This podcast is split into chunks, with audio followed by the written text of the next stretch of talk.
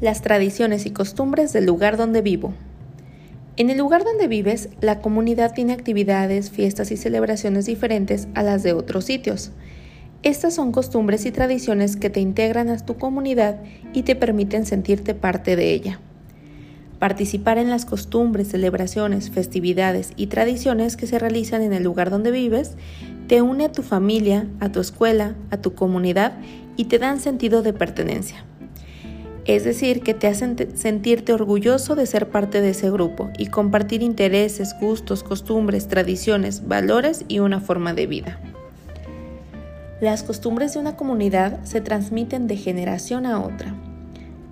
Los abuelos les enseñan a los padres y los padres a los hijos.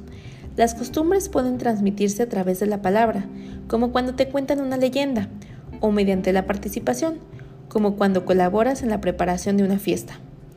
Con el tiempo, las costumbres se vuelven tradiciones de todo un pueblo.